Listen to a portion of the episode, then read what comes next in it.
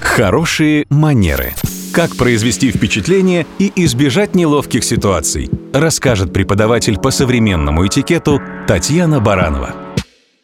Здравствуйте! В чем основное отличие делового этикета от светского?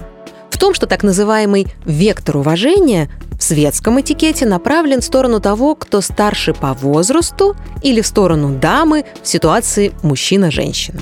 То есть мы проявляем повышенное внимание и уважение по отношению к тем, кто старше нас. Мы уступаем им места, открываем дверь и так далее.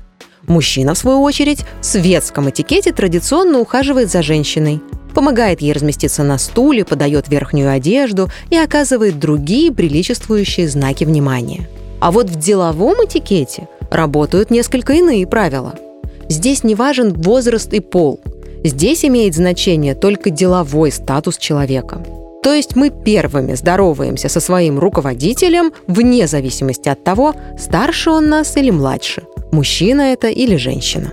А вот право первым протянуть руку в ответ на приветствие принадлежит как раз руководителю, то есть старшему по статусу.